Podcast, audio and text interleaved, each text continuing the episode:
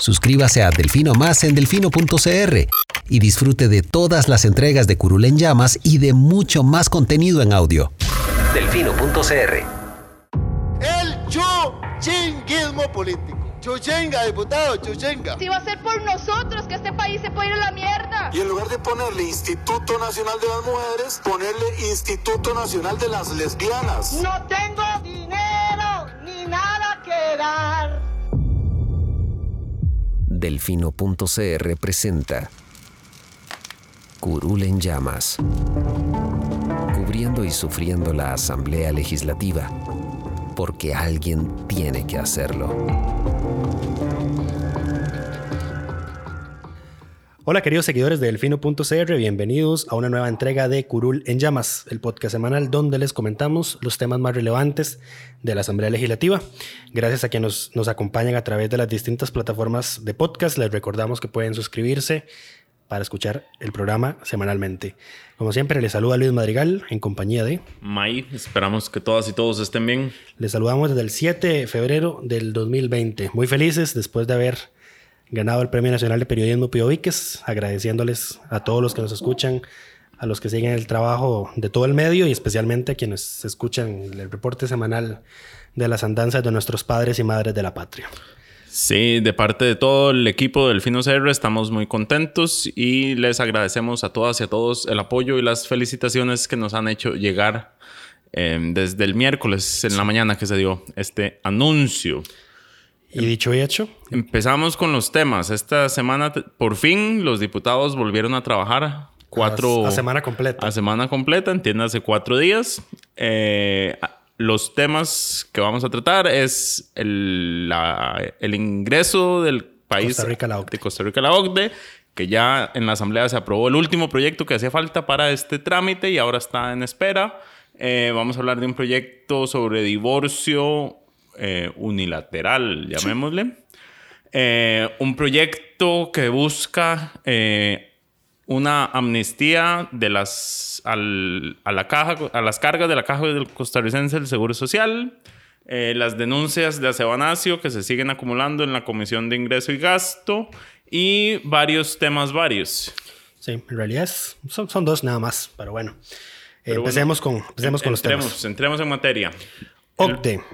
Eh, como ya lo dijiste, esta semana nuestros queridos diputados aprobaron el catorceavo, ¿es el correcto? No, el decimocuarto. Ya ya habíamos tenido esa discusión. El decimocuarto y último proyecto de ley necesario para que Costa Rica pueda ingresar a la Organización para la Cooperación y el Desarrollo Económicos, OCDE, conocida peyorativamente como el Club de los Países Ricos.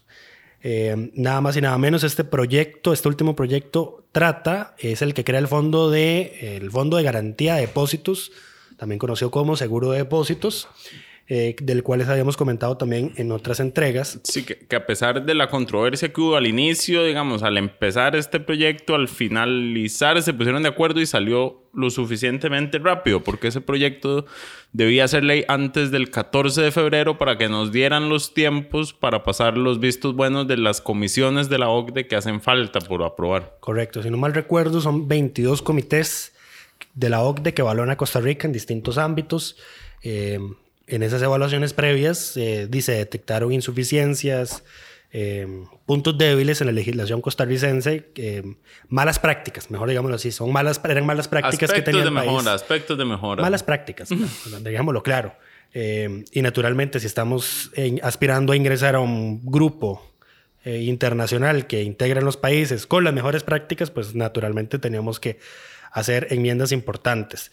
Eh, este proyecto, grandes rasgos, lo que crea es un seguro que va a asegurar los depósitos que tanto personas físicas como jurídicas hagan en bancos públicos, en bancos privados, en cooperativas que no tengan su propio eh, seguro de depósito eh, y también en las entidades financieras. El monto máximo que se va a asegurar es de 6 millones de colones. Entonces, eh, un monto superior en el caso, por ejemplo, de los bancos privados, ya ahí sí no va a estar asegurado por ese fondo. Eh, pero recordemos que en Costa Rica tenemos la llamada garantía del Estado que hemos activado en dos veces. Eh, se volvió el nombre. El Banco Anglo y con el Banco Anglo Bancrédito. y Bancrédito, sí. Eh, Esta es una medida positiva y hay que decirlo porque recordemos que el déficit fiscal del 2017 o 18, si no mal recuerdo, eh, había subido en parte por la crisis que ocurrió con Bancrédito, que llevó a su cierre, porque Hacienda tuvo que inyectarle recursos a Bancrédito, eh, tuvo que, y cuando se liquidó había que pagarle a los acreedores de Bancrédito, a la gente que tenía depósitos allí. Eh, y eso fue pura deuda. Bueno, y eso también es, o sea, no hemos terminado de pagar esa, porque parte de las razones del déficit del 2000, del histórico déficit, déficit del año pasado, también tiene que ver el ministro dijo, en parte es porque hubo que pagarle al BCR la adquisición de. Hay que, sí, la, llamada capitalización, digamos. Recordemos que el BCR lo que hizo fue eh, eh, comerse lo que quedaba de Bancrédito. la cartera, absorbió, absorbió Bancrédito lo que quedaba de Bancrédito. Eh, y como era claramente cartera mala, créditos malos, pues eh, el, BCR necesitaba luego ahí una inyección de capital eh, por varios años y la del año pasado también contribuyó a ese aumento en el déficit fiscal. Sí, pero bueno, eh, continuando, nuestras felicitaciones a los diputados de la Comisión de la OCDE que sacaron todos los proyectos que tenían a tiempo y ahora queda esperar eh, que la organización se pronuncie si acepta o no al país. Sí, había una discrepancia precisamente con si los bancos públicos necesitaban o deberían tener ese fondo de garantía porque el gobierno era de la posición de que no se necesitaba porque ya tenían con la garantía del Estado. Eh, hubo ahí negociaciones infructuosas. Eh, la Asamblea Legislativa, claramente, la oposición acusó al gobierno de poner en riesgo el ingreso de Costa Rica a la OCDE con su terquedad. Eh, y al fin y al cabo, el, gobierno, el Ejecutivo cedió y aceptó que los bancos estatales tengan, eh, formen también parte de ese fondo. ¿Cómo se va a constituir? Es el equivalente al 0,15 máximo del total de depósitos que tengan las entidades que vayan a participar de este fondo. algo más o menos así como el, ¿Cómo se llama esto? Que lo que guarda el, Banco Central. El encaje. El encaje mínimo legal, exactamente. Es el 0,15% del total de los depósitos anual. Es un 0,10 mínimo y dependiendo del riesgo que tenga cada una de las entidades que vaya a participar del fondo, eh, habrá un 0,5 eh, máximo también ahí. Eh, como ya les dijimos, 6 millones máximo por persona, física o jurídica. Y va, este fondo va a estar compartimentado. Entonces también se eliminó el, la duda, el temor que había de que si quebraba un banco privado, lo que los bancos públicos han capitalizado para ese fondo se usara para pagar eh, seguro del banco privado. Entonces va a haber una parte para los bancos, este, bancos públicos, incluyendo el Banco Popular. Va a haber uno para los bancos privados y luego va a haber uno para cooperativas que no tengan por su propia cuenta un seguro de ese tipo eh, y para las otras entidades financieras, eh, las que hacen, ¿cómo se llama esto? Intermediación financiera. Eh, y como ya les dijiste, felicitaciones a la Asamblea porque se pusieron las botas con este tema. al final es un proyecto país, el aspirar al ingreso a la OCDE, tener las mejores prácticas y esperamos ver a los próximos años los resultados positivos de, de, pues, de toda esta legislación. Suscríbase a Delfino Más en delfino.cr y disfrute de todas las entregas de Curul en Llamas y de mucho más contenido en audio. Delfino.cr Que esto no creo que nos da pie, Sebas, porque recordemos que uno de los proyectos que se había aprobado en esta agenda OCDE era el de darle mayor autonomía al INEC, al Instituto Nacional de Estadísticas y Censos. Porque en la, en la evaluación que había hecho la OCDE decía, bueno, el INEC necesita un poco más de autonomía para eliminar todo riesgo de que el, de que el gobierno de turno pueda influenciar en sus estadísticas. Pues dicho y hecho, al INEC se le dio una autonomía que es prácticamente de rango constitucional. Em, sus altos cargos van a estar integrados, eh, uno lo nombra el Consejo de Gobierno, otro lo nombra un colegio profesional, otro lo nombra... un, rejuntado ahí. Exactamente, pero de gente, de gente que sabe además. y se establece obviamente como una sanción el querer influenciar en eh, en los números de esas estadísticas. Eh, creo que lo que faltó fue incluir como sanción el especular, el manipular, el falsear estadísticas del Instituto Nacional de Estadísticas y Censos, porque si así fuera, ya estaría denunciado el diputado Jonathan Prendas, quien esta semana hizo el papel eh, con el, lamentable histórico desempleo que tenemos con registrado Para- en 2019. Para los que no están enterados, el miércoles el diputado Jonathan Prendas aseguró que la tasa de desempleo se iba a ubicar en un 15%. Exactamente. Y- que es un número nunca antes visto. Ya, o sea, adelantó esa información y además le advirtió al gobierno que no fuera a intervenir en las cifras para maquillar el desempleo. Entonces, a don Jonathan se le olvidó que es muy raro porque él era presi- es presidente de la comisión de la OCDE y él debe saber que ahora la, la, el INEC tiene una autonomía eh, de rango constitucional que es, de- es delito, no es delito, es una falta gravísima intervenir eh, o influenciar o manipular las estadísticas que da el INEC. Entonces, di, no había cómo. O sea, si, si esa, insi- esa insinuación, porque es una insinuación, porque no aportó ningún tipo de pruebas, eh, y francamente es muy irresponsable. Y no es la primera vez que lo hace. Recordemos que el, el famoso sitio Diario La Carta. de- Recordemos el IVA del 16%. el IVA del 16%. Y vamos a ver, y yo quiero hacer énfasis en esto porque me parece que es algo sumamente peligroso e irresponsable. Eh, cuando un diputado de la República, porque pongamos las cosas en su, en su justa dimensión, aunque este señor sea muy impresentable en muchos ámbitos de su trabajo, eh, di, al fin y al cabo es un diputado. Es un diputado que formaba parte de la, de la que era en las elecciones del 2018 la segunda fuerza política de este país, que casi llegaron a ser gobierno. Eh, y, si aquí los y si los inversionistas de aquí y los inversionistas de afuera ven que esa persona con ese nivel de responsabilidad política, debería decirse, eh, anda diciendo que la tasa de desempleo llegó a un número histórico del 15% y encima tiene el atrevimiento, la irresponsabilidad de eh, especular de que el gobierno va a manipular esa cifra, no es cosa, no es cosa menor, ¿verdad? Sí, además hay que recordar que Jalisco nunca pierde porque es lo mismo que con, cuando se habló de la tasa de interés del 16. es- aseguran El que IVA tienen- del 16. El IVA del 16, exacto. Aseguran y afirman Que el gobierno lo va a pedir. juran que va a pasar y cuando no pasa es no pasa porque denunciamos. Ajá. Entonces es... Entonces, eh, ahora el gobierno no maquilló la cifra porque se lo, se lo, se lo dijimos. El, el gobierno no, ahora maquilló la cifra y además asegura él que lo que pasa es que él se estaba refiriendo a la tasa de desempleo, digamos, ampliada. Qué conveniente. Se me olvidó el término, pero es aquella que incluye a la gente que lleva más de un mes sin encontrar trabajo y ya desistió de buscarlo. Porque recordemos que la tasa de desempleo es una estadística que se calcula eh, Sobre- contabilizando únicamente aquellas personas que están activamente buscando empleo. O sea, que quieren... Y que tengan 15 que años o más. 15 años o más y que estén buscando empleo. Si usted tiene 15 años o más, pero no está buscando empleo, no entra dentro de esa categoría de desempleo. Ahora, no sé si vos puedes responderme esta pregunta, esta, esta duda, pero la tengo a raíz de toda esta situación. Eh, de una persona que está a punto de jubilarse o que ya está jubilada y tiene más de 15 años y no está buscando empleo.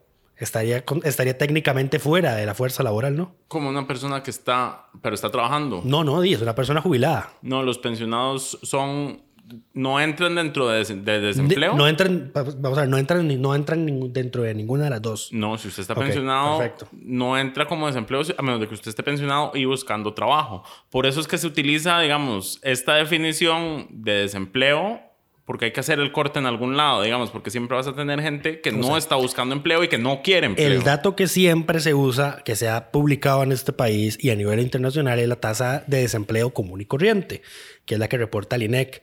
Si ya uno contabiliza a la gente que en teoría se decepcionó, que se cansó de buscar empleo y ya no lo está haciendo, ya eso es otro número, pero eso no es, un- no es el número que comúnmente se da. Y ahí está el detalle.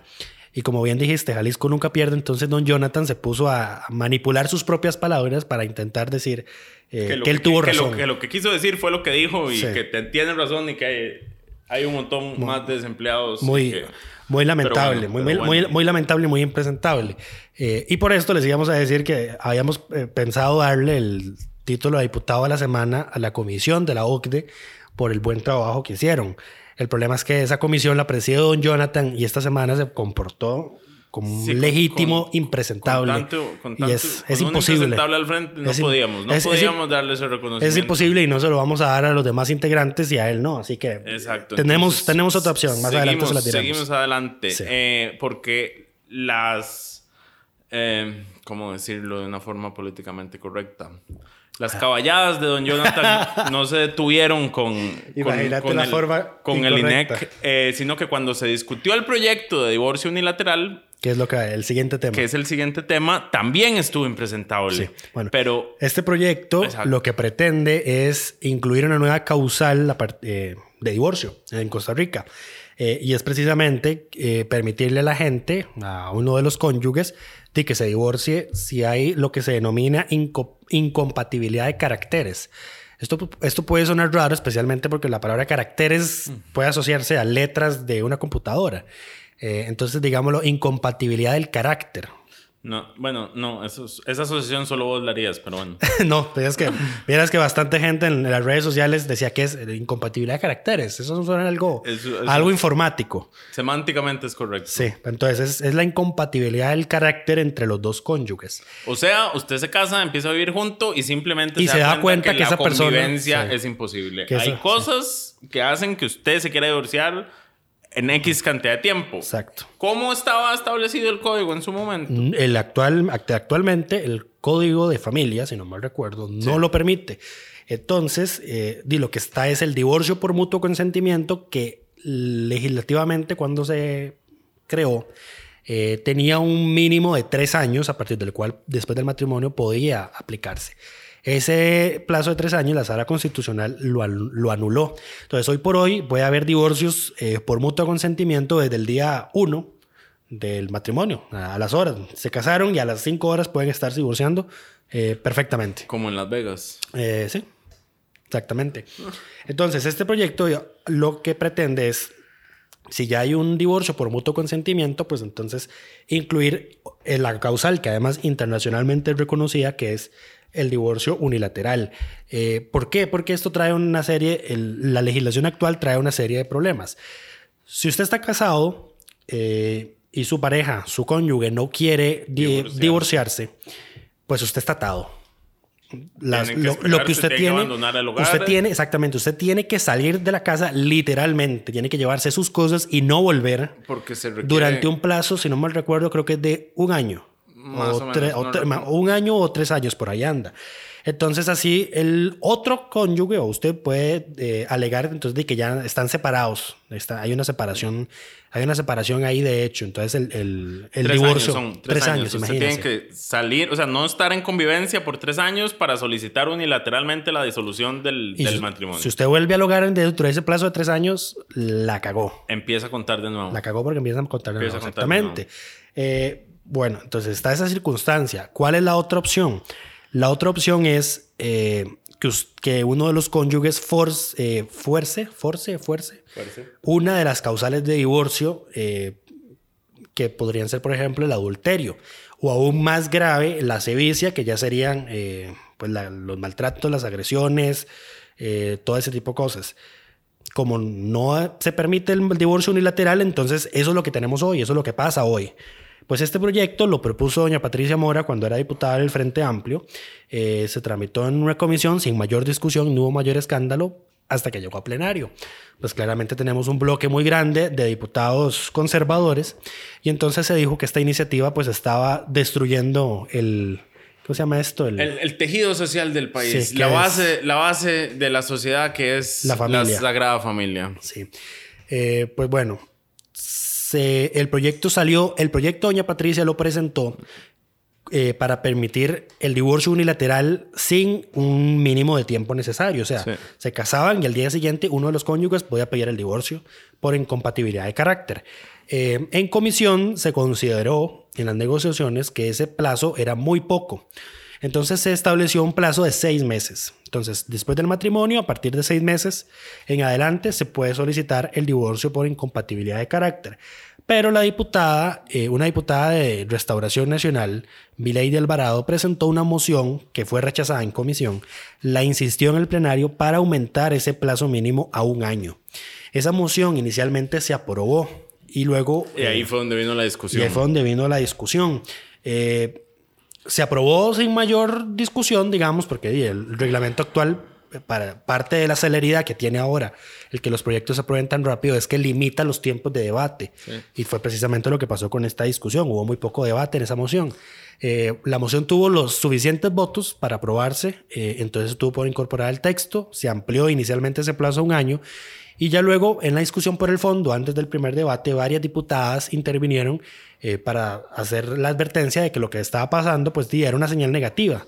estaba bien el proyecto, di, porque igualmente se va a poder solicitar el divorcio unilateral, pero dice, había un, se, había se, incrementado ese, ese periodo de tiempo a un año y entonces, por ejemplo, decía doña Zoila, eh, de ustedes, la mayoría aquí no sabemos o no saben lo que es convivir con una persona que ya uno no se soporta, por ejemplo, o estar en una relación con desbalance de poder, por otro ejemplo. Eh, entonces hubo un grupo de diputadas que formuló una moción de revisión para que se repitiera la votación de esa moción de doña Milady. Eh, después de esa argumentación de las diputadas que habían advertido lo que podía pasar, y la ganaron. Eh, una de las que se retractó de esa posición inicial fue doña María Vita Monge del PUSC. También lo hizo don Oscar Cascante de la Unidad y el diputado doctor Roberto Vargas. Ellos tres fueron los determinantes para que esa, esa votación se revirtiera.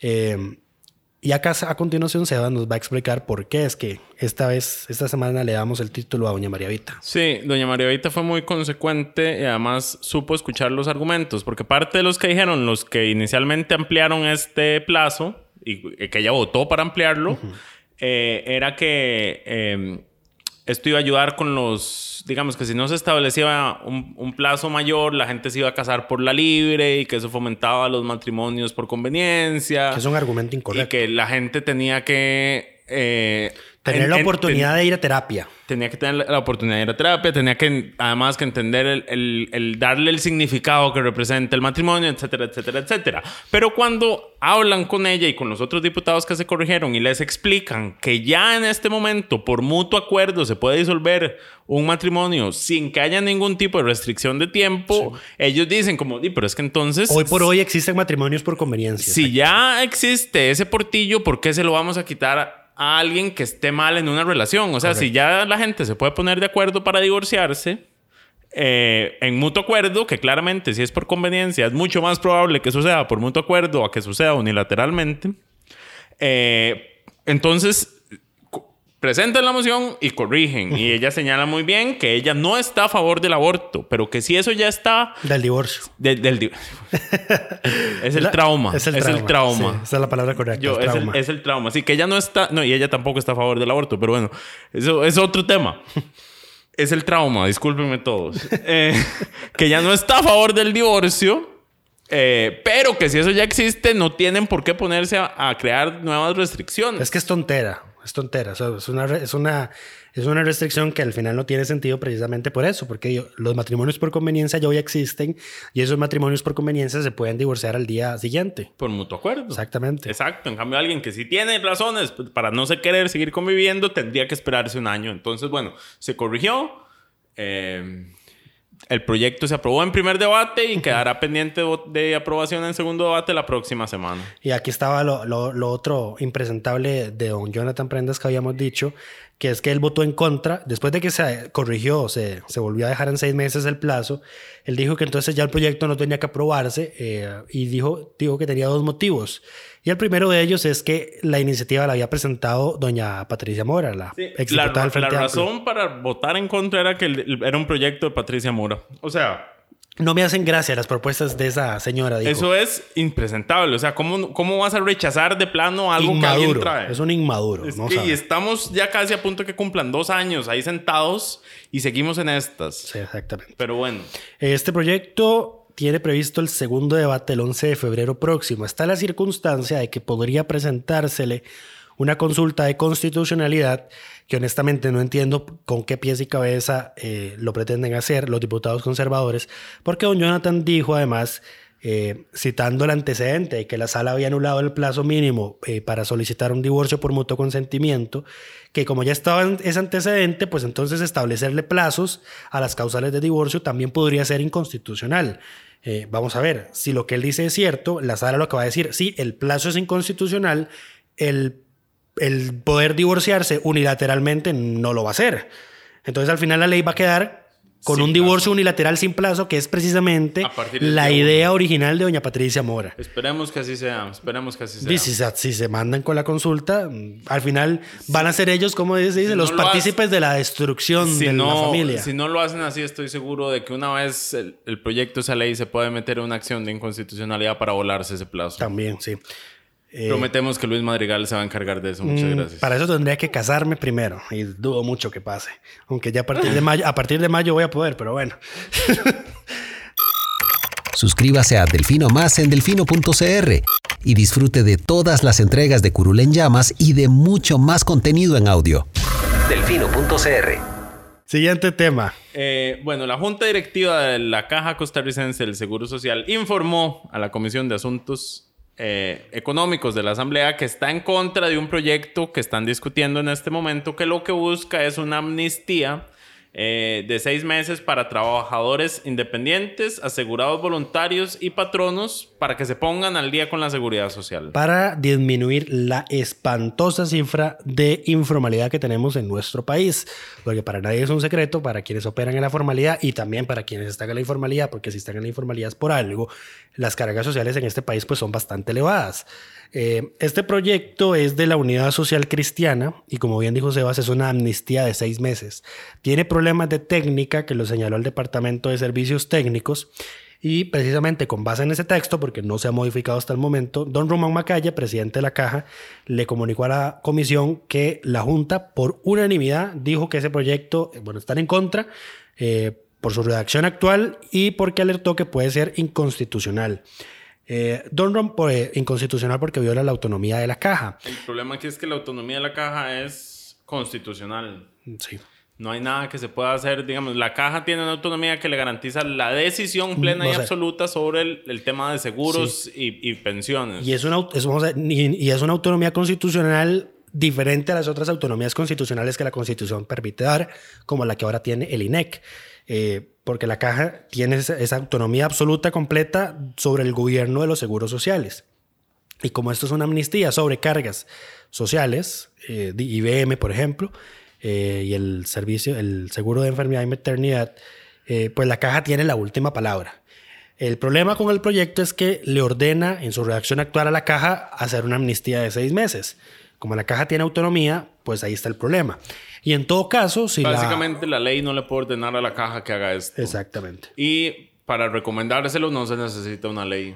Eh, exacto. Bueno, Y por, además- por, por principio de legalidad. Bueno, ni no, porque la caja tiene gobierno absoluto, podría hacerlo. Eh, la y ya lo habían hecho. po- Podría hacerlo por propia decisión, Y claramente. ya lo habían hecho en, el- Sí. en los 90. Claramente no tienen ninguna intención de hacerlo en este momento. Si la Asamblea decidiese aprobar una ley que diga autorícese a la caja, la caja de todas maneras podrían decidir nunca ponerla eh, en marcha. Entonces ahí está esa circunstancia. Lo otro que Don Román dijo que podía ser una causal de inconstitucionalidad es que eh, a raíz del antecedente de la amnistía que se dio en los años 90, la caja, eso fue un absoluto completo dolor de cabeza para la institución y para sus autoridades, al punto que hasta la Contraloría les hizo una especie de auditoría sobre la efectividad, sobre la conveniencia que había tenido esa amnistía. Y la conclusión es que la caja habría recaudado más sin la amnistía que con la amnistía. Eh, porque la caja tiene procedimientos de cobro distintos a, los de las otras instituciones, al del resto del Estado. Es más, el índice de morosidad de la caja hoy por hoy es inferior al 1%. Eh, el problema es, ahí está, el problema está en la informalidad. Eh, y el otro problema que tiene el texto es que eh, si usted se acogía a la amnistía, entonces usted pagaba, usted pagaba lo de los últimos cuatro años y se le condonaba el resto. Y ahí está el problema. Digamos que un patrono, porque recordemos que la, las, deudas de las, la, las deudas de la caja prescriben a los 10 años. Entonces, en el hipotético caso de que un patrono tuviera deudas desde hace 8 años con la caja, paga las de los últimos cuatro y le perdonan otros cuatro.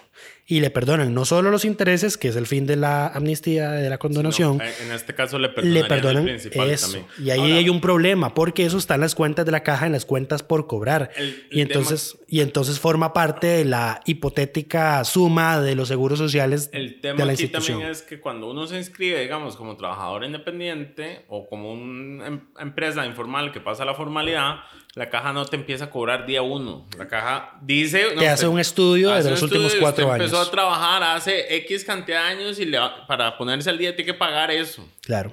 Y ese es el problema, porque entonces eso evita que la gente pueda formalizarse. Esa es una esa circunstancia que puede parecer eh, confusa porque dice, "Di, pero si los otros años no estuvo cotizando, ¿por qué tengo que pagarle a la caja? Don Román precisamente decía que es que la caja di, no es, la caja no funciona a partir de un, de un pago por servicios, es un pago de seguro que es pa- pa- para, lo largo de la vida del trabajador. Entonces, di, ahí está la... Es, un- es, un- es una, es una buena respuesta a una pregunta que podría surgir del por qué la caja hace Sí, eso. ahí el problema es que también la caja ha, hecho, ha caído en muchos abusos en cómo calcula esos montos y cuánto le cobra a la gente y principalmente a los trabajadores independientes. Sí, porque, digamos, porque la caja se basa, por ejemplo, en el salario mínimo del Ministerio de Trabajo.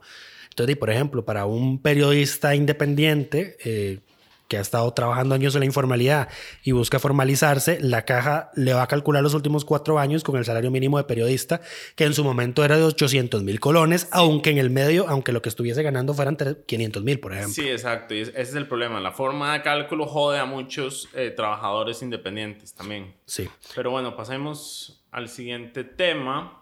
Y es, ustedes recordarán que la Comisión de Ingreso y Gasto, muy a pesar de el criterio de Luis Ramón Carranza y de Luis Madrigal, está conociendo las, una serie de denuncias de la Asociación de Empleados del Banco Nacional por unos créditos irregulares que se entregaron.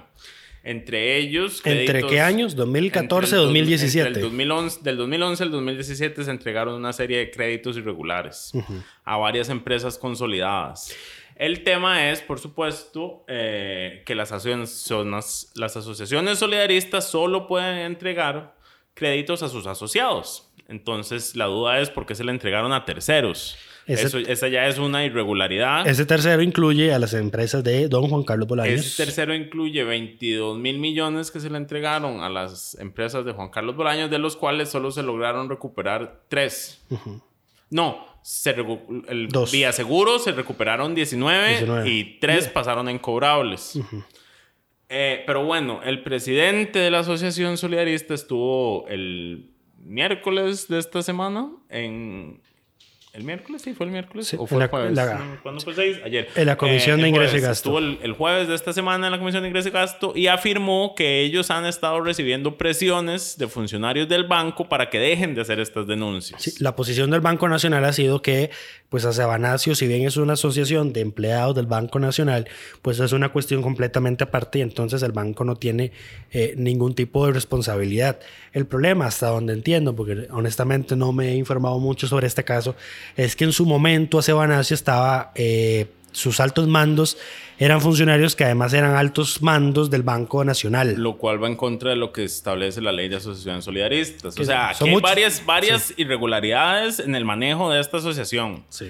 Eh, más allá de, la discusión que tiene José María Villalta con el banco de que si los fondos que se trasladaron de cesantían eran o no, tenían o no permiso de trasladarse, etcétera, etcétera. Lo cierto del caso es que la asociación operó básicamente como una estructura paralela del banco donde los directivos eran jerarcas del, o sea, altos funcionarios del Banco Nacional y directivos de Sebanacio. Entonces pasaban clientes de un lado para el otro. Si el banco le rechazaba un crédito a un cliente, ese cliente iba a pedirlo a Sabanacio. Esa es la hipótesis que se maneja en este momento por la forma en que se han presentado las cosas. El banco no ha querido iniciar procesos disciplinarios contra estos funcionarios porque estos son funcionarios que siguen siendo, en su mayoría, los que no se han pensionado todavía, funcionarios del Banco Nacional. Entonces, desde sus puestos de gerencia han estado presionando a la asociación para que deje de denunciar. Y el otro argumento es que se trata de a Sabanacio, que son fondos privados, que es el argumento de don Luis Ramón Carranza. Entonces, don Luis Ramón Carranza el jueves se hizo, se hizo, eh, le, le llovió feo la comisión porque él fue a decir, esto no tenemos que estarlo investigando nosotros porque estos son fondos privados. Allá Sabanacio es problema de, de ellos lo que hubiesen hecho. Claro, lo cual a mí me parece una mala medida de don, don Luis Ramón porque al final de cuentas eh, Es una medida política tonta porque... es una medida política tonta. Vamos a ver, bajo el supuesto de que pudiese haber habido inferencia gubernamental del gobierno de turno en el otorgamiento de esos créditos, son créditos que se otorgaron durante gobiernos liberacionistas. Entonces, hombre, ¿para qué te, para qué te, para qué te echas no. vos ese pleito? Iniciaron en gobiernos liberacionistas, pero el grueso estuvo en el gobierno del PAC. De hecho, la actual presidenta del, del, Banco Nacional, Janet Ruiz. Janet Ruiz es exdiputada del PAC, que es la que salió a decir, la junta directiva no ha, no ha sido formalmente enterada de esto, y después hace Banasio sacó los correos donde se les informó de todo lo que estaba sucediendo y la junta no ha, no ha tomado ninguna acción. Y recordemos también como contexto que a doña Janet la había sancionado el Consejo Gobierno con una suspensión de ocho días porque, eh, como parte de las ilegalidades que parece que le, gustan tanto al Banco Nacional, eh, sus altos funcionarios habían nombrado también eh, en puestos de las subsidiarias, sus directivos. La junta directiva se había nombrado a sí misma en juntas directivas de empresas subsidiarias. que es ilegal también. Benevital, o sea, el Banco Nacional tiene varias empresas subsidiarias que cada una tiene su junta directiva, en cada junta directiva hay dietas, entonces ellos no solo, no solo estaban en el Banco Nacional, sino en todas las demás. Correcto. Que también es ilegal, entonces. Exacto. Por eso el Consejo de Gobierno los había sancionado. No, pero entonces, cuando este sale en defensa y decir esto no hay que investigarlo, lo único que hace es que todo el mundo diga, no, el PAC está tratando de ocultar lo que pasó aquí, tenemos que investigar con más fuerza. O sea, es que es, es falta de, de, cálculo político, creo yo. Digamos, si no hay nada, que sigan investigando. Empecemos por qué carajo hacía Luis Ramón Carranza en esa comisión. Pero bueno. Llegó a defender, llegó a defender este punto. ¿Qué carajo hacía ahí? Entonces, además, todo se vuelve aún más sospechoso. Ah, citemos la célebre frase de nuestro querido jefe que ya tiene rato de no decirle. ¿Quién asesora a esta gente? ¿Quién asesora a esta gente? Exacto. Pero bueno, ahí está el tema. Vamos a seguir eh, pendientes. Sebas tiene el dedo puesto sobre este temita constantemente. Cada vez que hay, comparecencia me toca verle, cada vez me indigno más. Sí, exactamente. Pero bueno, por dicha, el diputado José María Villalta también está detrás de eso, desde su despacho, entonces él, él puede hacer un mayor trabajo del que podemos hacer nosotros de control político. Ya dimos el título de diputada de la semana. Sí, se lo dimos a María Vita. Okay. ¿Estás seguro? Sí, se lo dimos a María Vita. Ok, ok. Y luego, de hecho esto, podemos pasar a dos temas breves. El primero es que este lunes, el lunes de esta semana, en la mañana, se va a interpelar al ministro de Hacienda eh, por la alarmante de, déficit fiscal. La alarmante déficit fiscal. El 6,9% del déficit fiscal con que cerramos el 2019 preocupa a los diputados, a pesar de que las razones que ha dado el ministro de Hacienda todas pasan por la Asamblea Legislativa. Eh, como por ejemplo el altísimo gasto en intereses de la deuda, que naturalmente solo puede subsanarse si el gobierno es autorizado a cambiar deuda cara por deuda barata, lo que implica que la Asamblea autorice eurobonos. Así como el gasto extraordinario que se tuvo que hacer para liquidar Habdeba, que también... Que fue, algo que autorizó la Asamblea, sí. Claro, por culpa del gobierno de Luis Guillermo Solís que se gastó la plata en grúas, eso pero... Es cierto, eso es cierto. Pero... Eh, ya la asamblea estaba enterada de esto, igual que lo que se le hubo que pagar al BCR por Bancrédito, que la asamblea también fue la que aprobó esto. Correcto. Eh, la inversión que se hizo en el CAF, que pasó por una aprobación de la asamblea legislativa. Hubo una tonelada de gastos, el último en los últimos meses del año, que fue lo que disparó el déficit fiscal a tan alarmante cifra. Pero bueno, la próxima semana les contaremos cómo le va al ministro y podremos entrar más en detalle de qué es el déficit y cómo se proyecta. Yo a don Rodrigo, Rodolfo, Rodrigo. Rodrigo, Rodrigo, sí, siempre se me confunde el nombre. Las financieras de este país están lideradas por Rodrigo. Sí, Rodrigo Chávez y Rodrigo Cubero. Sí. Don Rodrigo, eh, lo, de, lo que he visto de él, es un hombre eh, que tiene mucha paciencia para explicar eh, pero no le gusta a la gente tonta que se intenta pasar de lista. Eh, y lamentablemente en la Asamblea tenemos muchos diputados con ese perfil. Eh, así que estoy seguro que va a ser una interesante interpelación. Yo no conozco a don, Rodrigo, pero lo he visto en varias entrevistas que ha hecho y tengo una buena impresión de él y de la línea que, quiere llevar. Me parece que tiene claridad en cuáles son las debilidades de la recaudación de impuestos en este momento y que yo creo que la Asamblea debe apoyarlo en su gestión en el tema de refinanciamiento e inversión en sistemas operativos que le permita a Hacienda hacer los cobros que tiene que hacer. Correcto. Y lo otro es la interpelación a la ministra de Trabajo, potencial interpelación a la ministra de Trabajo, doña Janina Dinarte, debido también a la alarmante tasa de desempleo que alcanzamos al final del 2019. El diputado Jonathan Prendas presentó una moción eh, que tiene que verse la otra semana en la Asamblea para decidir si doña Janina también es llamada a plenario. Y por último, un último y pequeñísimo, varios, para los que no se han enterado, la ministra de Justicia y Paz, Marcia González, renunció el día de hoy después de una... La despidieron. sí, formalmente renunció. La, la fue... La...